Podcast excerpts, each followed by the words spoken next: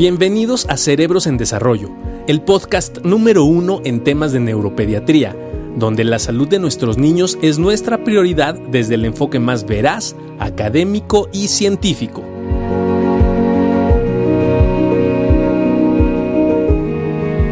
Hola, ¿cómo están, amigos? Muy bienvenidos, ¿no? Gracias, Juan Carlos, otra vez por estar aquí. ¿Por qué, ¿Por qué la epilepsia es tan estigmatizante, Juan Carlos? ¿Por qué? ¿Qué es lo que vivimos todos los días nosotros aquí en que la gente, o sea, que realmente es un impacto, ¿no?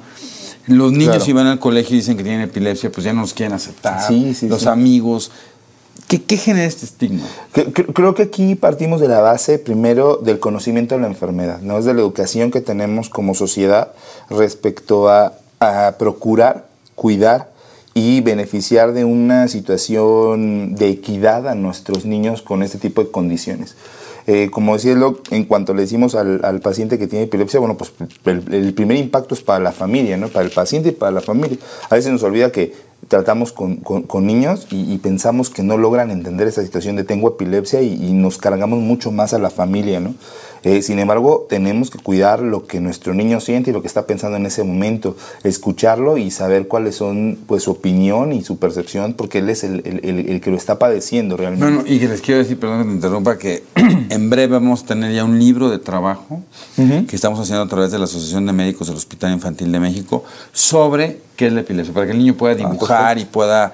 eh, es, un, es un ejercicio de trabajo para que el niño diga qué se siente tener epilepsia, cómo Claro, lo vive. ¿no? claro. Perdón, te. No, no, no, perfecto. No, Y la, y la idea es fantástica, porque al final de cuentas el hecho de poder buscar que el niño exprese qué es lo que siente, es, eh, eso es, es fundamental. Entonces partíamos en la base, de, desafortunadamente creo que el desconocimiento de la enfermedad es lo que hace que el estigma crezca de una manera desproporcionada. Y entonces partimos de que tenemos eh, personal educativo que probablemente no está tan familiarizado con los diagnósticos, con la situación y el manejo de epilepsia, y entonces automáticamente lo que hacen mm, pensamos nosotros y estamos seguros que con el fin de intentar procurar de alguna manera a su alumno es aislarlo de muchas actividades, ¿no? Entonces, en cuanto sab- saben que el, que el niño tiene epilepsia, en ese momento pues ya no sale educación física, ya no lo dejan sentarse donde quiere, ¿no?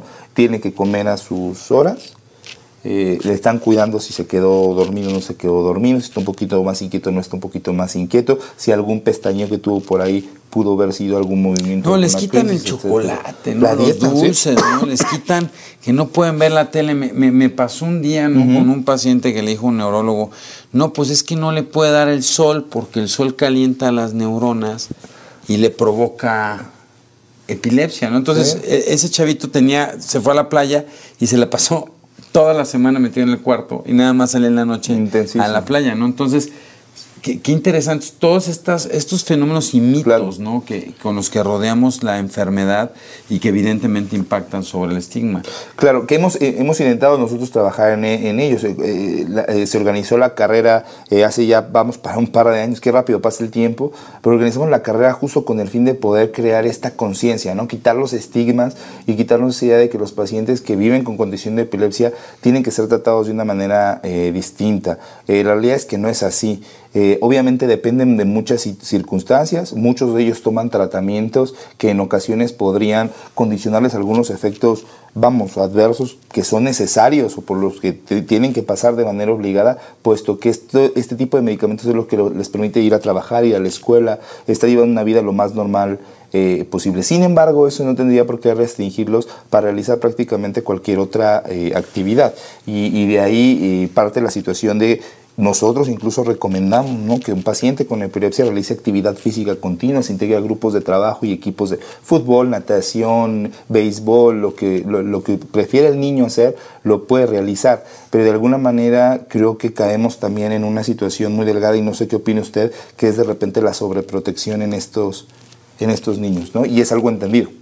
Es algo Mira, permite. Mira, esto de los deportes ha sido muy interesante. Ha sido un trabajo de muchos años que, mi querido amigo Jaime Carrizosa de Antoquia, Medellín, que ha venido trabajando, ¿no? Y que incluso la liga ha trabajado sobre. y Un saludo a todos en Medellín, pasando por situaciones difíciles. difíciles y, este, ahora. Y bueno, no le hace que se haya movido el Congreso, pero No le nos hace. Ahí vamos a estar, ahí vamos a estar. Este, pero es interesante, es un trabajo que ha hecho fuertemente, ¿no? Y eh, gente también importante en Ecuador que ha trabajado sobre esto, el estigma y la brecha de tratamientos, que es otra cosa que a veces dificulta, ¿no? En Latinoamérica van a poderlo oír a través de los podcasts cuáles son las diferentes percepciones en los países latinoamericanos acerca de qué piensan o no piensan sobre estas brechas, que son muy interesantes y muy importantes, pero claro que nos hemos ido acercando. Yo creo que la educación sobre nuestras familias, ¿no? Entender que el niño puede hacer un montón de cosas mientras mantenga su tratamiento, ¿no? Yo creo que nos ha acercado a ir quitando los estigmas paulatinamente, ¿no? Esto de que sí un evento fenomenológicamente para los padres probablemente pues es bastante desagradable, ¿no? Sobre todo se ocurre en la noche, pero a veces el que genera una situación más grave son los médicos, ¿no? Cuando de repente empiezan a expresar cosas como de son problemas para siempre, su hijo no va a ser normal. Y habrá que considerar que cada una de las epilepsias, y dependiendo del origen, ¿no? Tiene... La edad, el momento en donde se desarrolla, el origen, como decía el doctor, la respuesta a los tratamientos. Hay muchas cosas que valorar precisamente para poder hablar de un panorama mucho más certero y a largo plazo, que, que, creo que, eh, y, nos pasa frecuentemente en la consulta, ¿no? La, la, primera inquietud de los papás una vez que le dice el diagnóstico de la epilepsia es lo que decía el doctor, ¿es para siempre? Cuánto tiempo va a durar, va a poder hacer una vida normal, no lo va a poder hacer, tomando en cuenta que podrían existir algunos diagnósticos en la infancia que podrían a lo mejor mejorar con el, con el paso del tiempo. Incluso en eso tenemos que tener cierto tacto y, obviamente la experiencia, la expertise para poder contestar este tipo de situaciones, sobre todo pensando en un largo, un largo eh, plazo. Doc, por ejemplo, ¿qué, tal, qué, tal, eh, ¿qué tan estigmatizado, por ejemplo, es el paciente a la hora de ir a dormir? Siente que los pacientes con epilepsia cambian radicalmente su estilo de, vida en cuanto al sueño?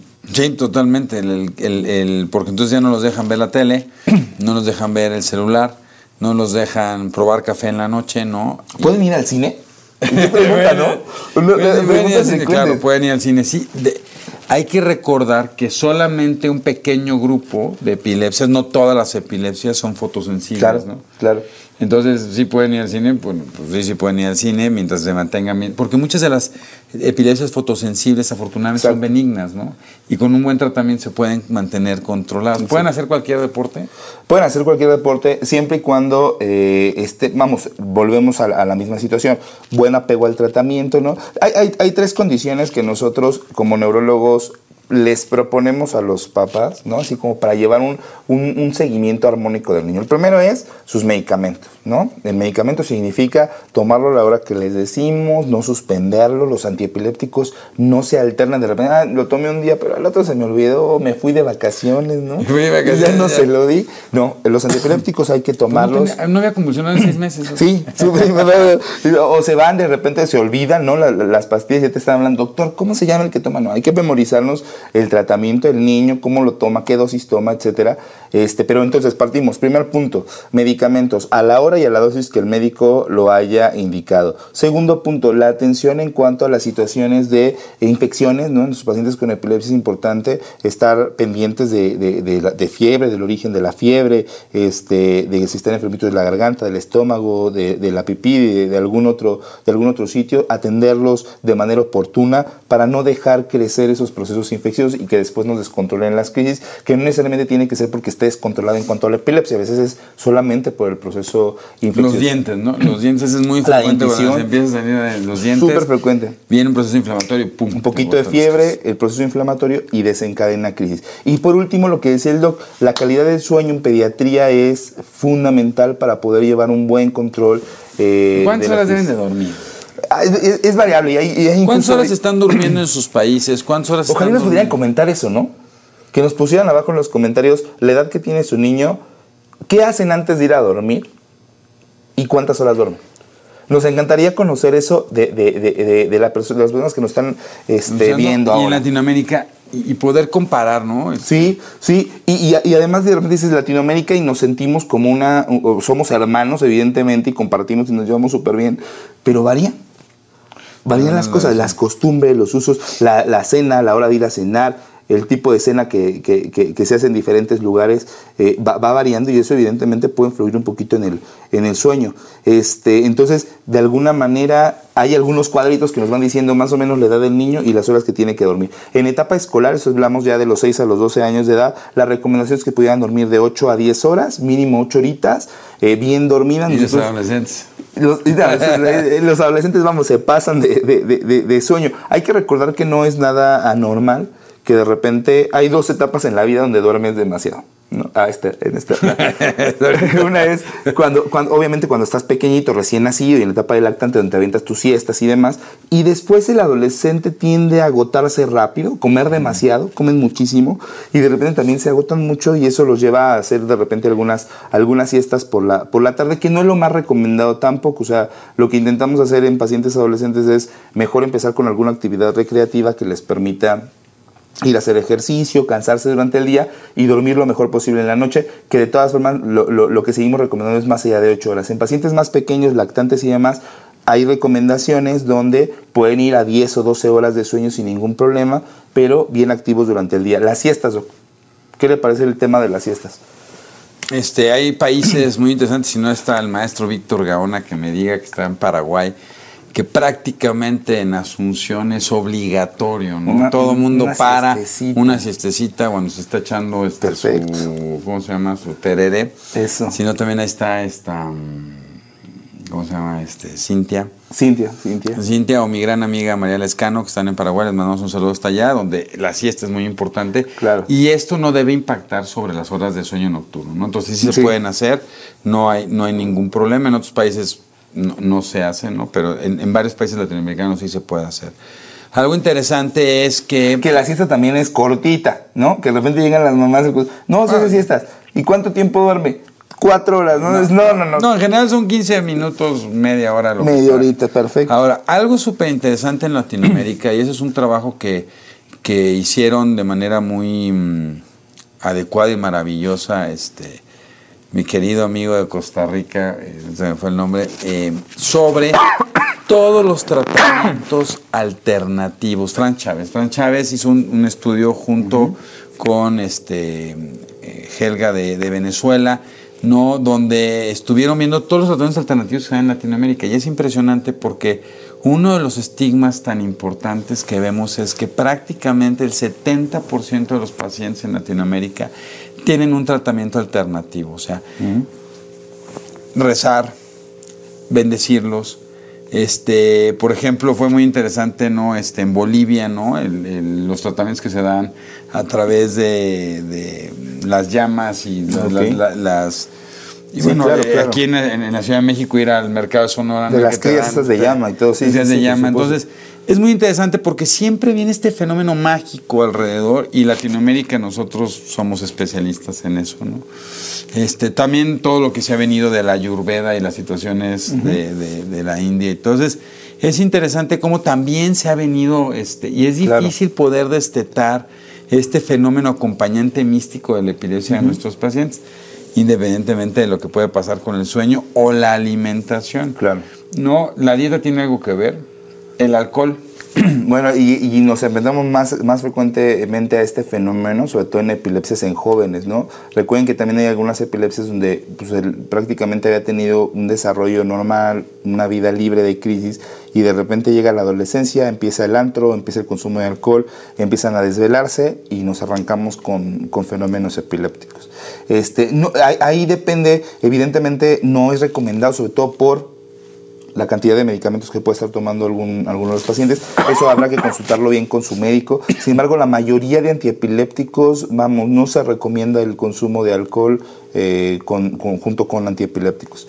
Eh, digo, ni suspenderlo, porque nosotros aquí en el hospital hicimos un estudio en adolescentes y nos dimos cuenta que un gran porcentaje no solo es lo que toman, sino que se dejan de tomar su medicamento para, irse a la fiesta, para poder tomar. Entonces a lo mejor el consumo no es tanto, pero si dejan de Claro, y, las sucias además, ¿no? Eh, y eso es algo frecuente, dicen, es que no puedes tomarlo, no puedes, tu medicamento no se puede combinar con alcohol. Entonces, ¿qué hacen? Pues prefiero dejar el medicamento para echarme dos, tres drinks, pero, como decía el doc, le sumas el consumo de alcohol, pero seguramente pues, no se lo está aventando a las 12 del día, lo está haciendo por la noche o por la madrugada, y entonces ya le sumas otro factor bien importante para desencadenar crisis, que es el desvelo. Entonces ya vas una suma de factores que de repente, pues ya cuando, cuando te das cuenta, pues el paciente está con algún descontrol de, Sí, eso le está pasando mucho a pacientes que tienen síndrome de Jans, ¿no? O epilepsia de Jans. Mioclónica juvenil. La mioclónica juvenil, donde de repente los chavos, pues sí se les dificulta muchísimo el tratamiento y que puede ser también llevado y también tratado con un tratamiento, ¿no? Este, actual, moderno. Yo tengo una pregunta para usted.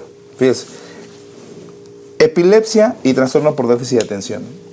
¿Qué pasa con esos pacientes? Dos problemas en uno, uno lleva a otro, eh, uno dificulta al otro ¿Y qué pasa con los tratamientos? Un paciente con epilepsia puede tomar tratamientos para déficit de atención y, se lo pregunto porque cada vez más frecuentemente y a mis compañeros de generación y, los que siguieron un, saludo y un abrazo, pero ya cuando compartimos este tipo de pláticas, dice, oye, cada vez veo más pacientes, ¿no?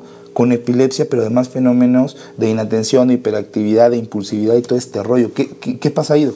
Es súper importante porque hay muchos estudios, y eso hemos trabajado fuertemente, ¿no?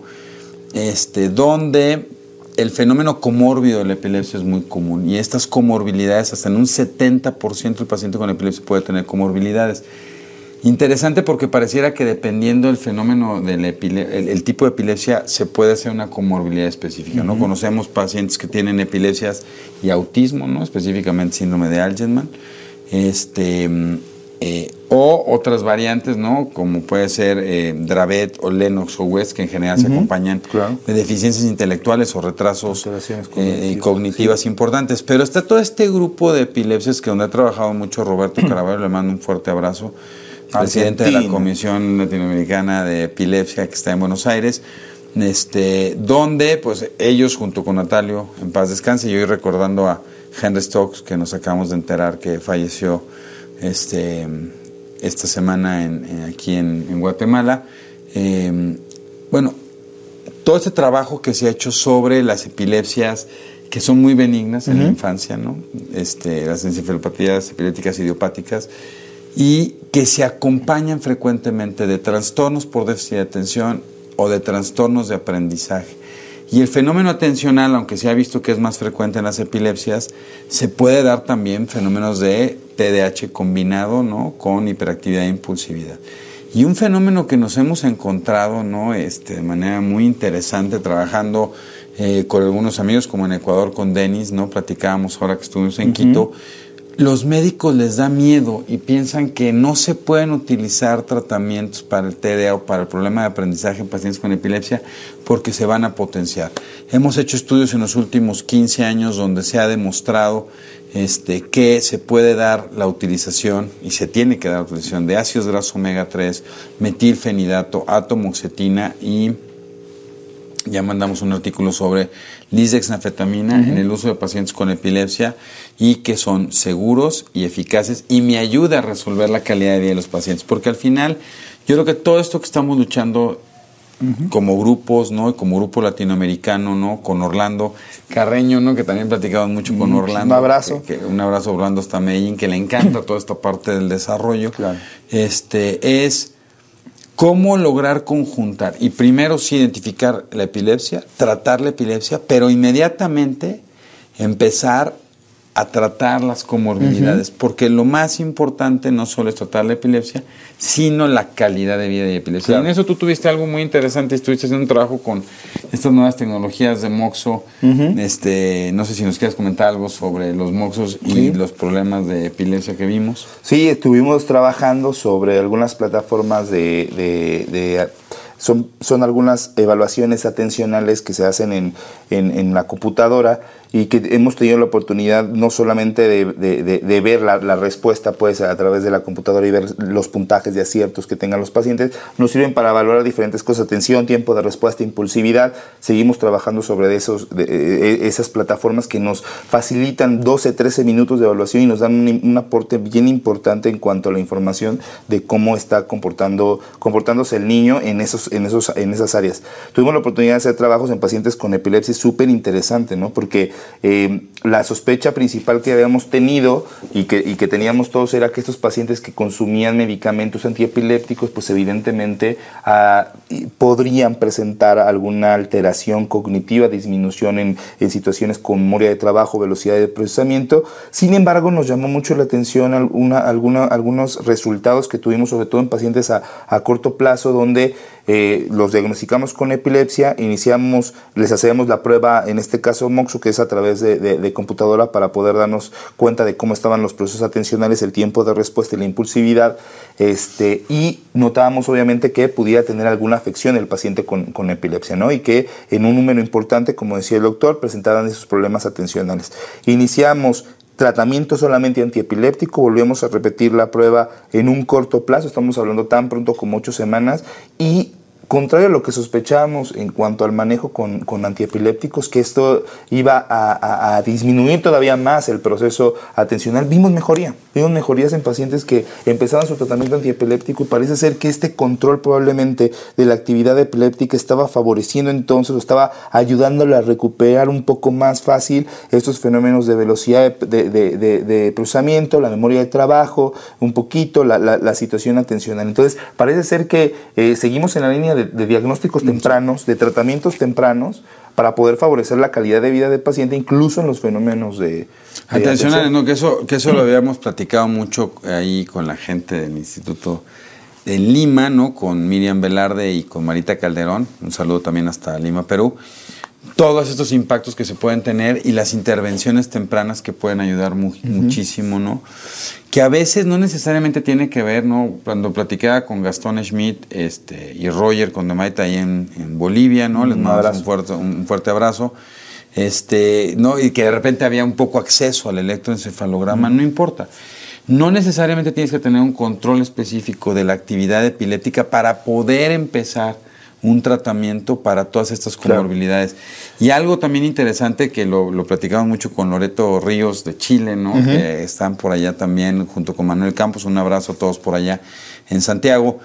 Con Lore platicamos y, yo le vi una plática maravillosa sobre el control de la ansiedad y cómo el controlar la ansiedad con medicamentos para eh, inhibidores selectivos ya mucho más específicos de la recaptura de serotonina, ayudan a mejorar las condiciones de crisis. ¿no? Entonces, muchos de estos chicos que están teniendo su epilepsia, que están muy conscientes y que les da mucha ansiedad y que de repente pueden tener fenómenos, ¿no? ¿Y qué tan, qué tan frecuente estamos viendo? Te voy a preguntar eso, fenómenos de crisis o pseudocrisis mal llamadas o psicógenas y con Lore no presentaba todos estos datos y los impactos tan favorables que se pueden tener no sobre, sobre este proceso, ¿no? Porque digo Silvia eh, en, Buenos Aires también le mando un fuerte saludo a Silvia, no que ella trabajó mucho sobre, sobre la concientización y sobre todas las leyes para proteger a estos chicos, ¿no? Pues si tienes epilepsia no puedes manejar, no te dejo ir a este lado, el papá no te quiere soltar el coche, toda la angustia que puedo tener de repente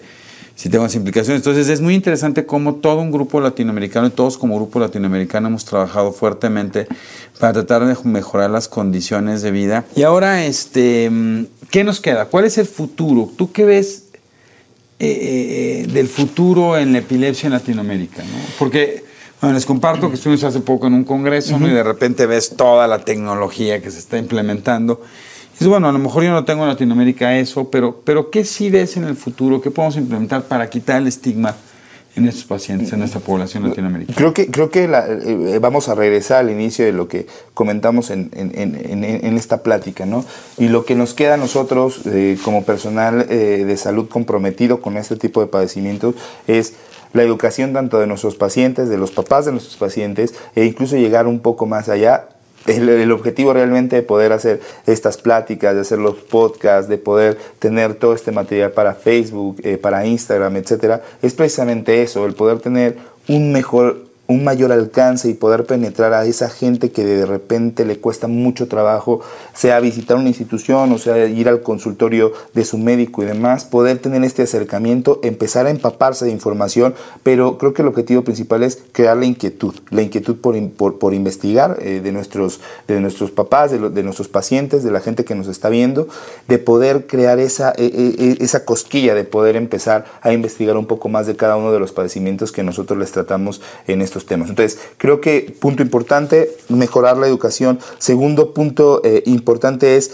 ir ajustándonos al cambio generacional que está teniendo el padecimiento, eh, los padecimientos en cuanto a, cuanto a la epilepsia. Tenemos que hablar de la tecnología, ¿no? ¿Cómo podemos insertarnos en la tecnología. Estamos trabajando en dos o tres proyectos sobre tecnología. Así es. Eh, vamos, desde detección de número de crisis, desde cómo favorecer el, el estar registrando la cantidad de crisis que, que, tienen nuestros, nuestros pacientes. Estamos ya también trabajando un poquito sobre la protocolización de pacientes para cirugía de, de epilepsia, que eso es una realidad. La cirugía de epilepsia es una situación que tenemos que tener muy, muy, muy, muy conscientes nosotros en la evaluación de un paciente con algún foco epiléptico bien establecido. Pero, y que cada vez está trabajando más, más yo en sí, claro. ¿no? Este, un gente como Mario Alonso, mexicano, eh, le mando un gran saludo a Mario Alonso, excelente, Manuel Campos, chileno, ¿no? Como Carlos Barzalló en, en, Ecuador, ¿no? Este, gente que viene trabajando realmente fuertemente, el grupo de, de, Jaime junto con Orlando en, en, en Colombia,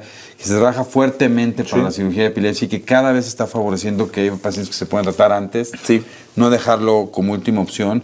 Por ahí van a ver en el podcast este, todo lo que ellos están planeando y, pensando sobre este tema que es muy importante. Perdón. No, y le decía, y, y, punto número tres, y creo que una situación súper importante es ajustarnos a la evolución que han tenido también los padecimientos eh, epilépticos conforme han avanzado los años. Comentábamos, ya no es lo mismo tratar un paciente con síndrome de Lennox-Gastaut que se trataba de una manera muy distinta hace 10 o 15 años. Actualmente estamos muy comprometidos con mejorar la calidad de vida en todos los sentidos con, los pacientes. Ya comentaba el doctor la situación de la ansiedad, a lo que se nos va de, de, de repente las manos en las situaciones de, epilepsia, cuando la ansiedad es una comorbilidad, hablando de esto, una comorbilidad que se asocia muy, muy frecuentemente a los pacientes con epilepsia y ustedes tienen niños que, que podrían tener ese padecimiento y cuántas veces le han preguntado si tienen miedo de, tener alguna crisis, ¿no? Y son niños y familias que van desarrollando día con día bajo esta incertidumbre de si pudiera o no presentar alguna crisis eh, mi, hijo. Entonces es, un, es importante tanto un soporte a veces psicológico como a veces darnos cuenta que el paciente pudiera requerir ciertos tratamientos. Entonces es ajustarnos a la calidad de vida que merece el paciente con epilepsia. Eso significa pacientes que antes podrían no ir a la escuela, hoy están yendo a la escuela, están yendo a sus terapias de rehabilitación, están tomando cursos o están tomando este, algunas terapias en específico, etcétera. Tenemos que ajustarnos a ellos. Son niños que cada vez quieren hacer cosas mucho más eh, comprometidas, ¿no? del hecho de poder ir a la escuela, eh, querer hacer la vida lo más normal posible. Y nosotros tenemos que avanzar junto con ellos dándoles todas las herramientas posibles, nosotros tanto desde la parte clínica como a través de los grupos ¿no? de trabajo, que pudieran ser grupos de, de cirugía de epilepsia, grupos de neurología y de otras ciencias aplicadas, muchas... Eh, terapias de, neuro, de neuromodulación, que ahorita me gustaría que platicara un poquito de, de, acerca de ellas, que están ahorita con un auge importante y que necesitamos conocer justo para poder ir dando más opciones en cuanto al tratamiento de epilepsia, más allá del tratamiento farmacológico, que si bien sigue siendo la base, tenemos que ir trabajando a marchas forzadas para ir ofreciendo diferentes posibilidades a nuestros terapéuticas, ¿no? Y que la tecnología se va acercando con estimulación cerebral profunda. Muchas de las cosas que ha venido trabajando Lázaro Gómez en, en Cuba junto con la gente del CIREN. Así es. Les mandamos un gran saludo a la gente de, de La Habana. Y, eh, y que esto también ya se está empezando a hacer en México, ¿no? Este, en el Instituto Nacional de Neurología, este, con la gente del capítulo mexicano de la Liga contra la Epilepsia con, ahí con Juanito. Aquí estamos empezando a trabajar también en niños, ¿no? Entonces estábamos hablando de la estimulación, este, que se está, se está trabajando con Juan eh, en el Instituto Nacional de Neurología. Estamos trabajando aquí con la doctora Lupita Yan en el Hospital Infantil de México y en otras áreas de Latinoamérica. Que aunque es una enfermedad rodeada de misticismo y de, y de cosas así, pensamientos ilógicos, y que hay muchísimos mitos en la epilepsia, la gente sepa que hoy sabemos perfectamente en la gran mayoría de los casos el origen, eso permite determinar un tratamiento adecuado. Cada vez hay más opciones terapéuticas en nuestros países latinoamericanos. Acérquense a su profesional en cada uno de los países. Una buena forma de acercarse es buscando la gente que lidera los, el capítulo, eh, los capítulos latinoamericanos en cada uno de los países. Hay un capítulo latinoamericano que pertenece a la Liga Internacional contra la Epilepsia. Está la página de la Liga Internacional contra la Epilepsia que está en español, donde hay muy buena información. O a través de nuestras páginas www.cerebrosendesarrollo.com o de la Asociación de Médicos del Hospital Infantil de México, donde van a estar encontrando, y a través de nuestros podcasts, otra vez lo volvemos a decir, ¿no? Donde va ahí diferentes ya estamos, estamos Spotify, estamos eh, iTunes, estamos en todas las plataformas eh, digitales para, para, para, que nos escuchen en los podcasts. Eh, súper fácil, Cerebros en Desarrollo y nos van a encontrar en cualquier plataforma. Estamos súper contentos, el diseño está padrísimo y, y, no es por presumir, pero nos quedó de lujo. De lujo. Ahí, entonces espero que, que nos puedan ver, ¿no? Este, que nos puedan seguir, que nos compartan por favor este, sus comentarios. Tenemos un blog para que nos puedan escribir si hay un tema específico. Ahí estamos, Cerebros en Desarrollo ya, en su celular para que ustedes lo puedan compartir. Y compartir. Coméntenle a todo el mundo para que no sigan en Spotify, iTunes, Cerebros en Desarrollo, nuestro podcast. Entonces, Juan Carlos, te lo agradezco muchísimo. Gracias, a ustedes por estar ahí. Eh, sigamos luchando como equipos este, como nos enseñó el maestro Federico Gómez, ¿no? Todo por, por nuestros niños. Este, nos vemos para la próxima, que estén muy bien. Cuídense mucho del coronavirus eh, y que sirva este tiempo, ¿no? Para tener reflexión, estudio y convivencia familiar. Que estén muy bien. Nos vemos, lávense las manos, cuídense. Cuídense, hasta luego. Hasta luego. Cerebros en Desarrollo el podcast comprometido con la idea de que en los cerebros de nuestros niños no hay límites.